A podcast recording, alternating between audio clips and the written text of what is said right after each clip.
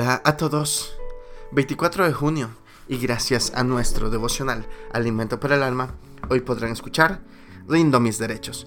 Lecturas sugeridas Filipenses capítulo 2 del verso 1 hasta el 11. Nos dice su verso 3. Nada hagáis por contienda o por vanagloria, antes bien con humildad, estimando cada uno a los demás como superiores a él mismo. Un himno contemporáneo dice, heme aquí, Señor, rindo mis derechos. Sin embargo, somos expertos reclamando derechos. Es muy difícil permitir tranquilamente que alguien nos ignore, subestime u oprima. Hace años escribí varios programas que enviamos a las iglesias sobre temas familiares.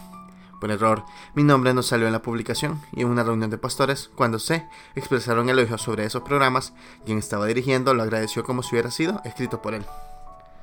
¿Cómo es posible que este hermano no diga quién fue el autor?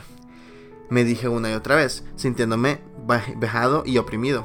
Luché internamente mientras escuchaba. Me decidí a pedir la palabra exigiendo el reconocimiento debido, pero me detuvo al pensar que si los programas habían sido de bendición, debía estar agradecido al Señor y renunciar a la gloria de ser el autor, cosa que solo alimentaría mi orgullo.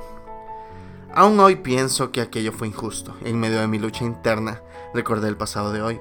Somos siervos de un Señor que no estimó al ser igual a Dios como una cosa a que aferrarse.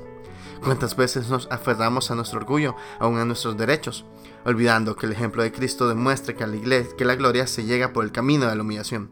Si el siervo no es mayor que su Señor, no nos, ah, no nos, nos horroricemos cuando a veces nuestros derechos sean violados. Jesús renunció a los suyos por salvarnos. ¿No podremos denunciar nosotros algunos supuestos derechos por el bien de otros?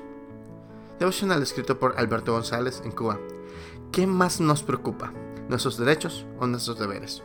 Muchas gracias por escuchar.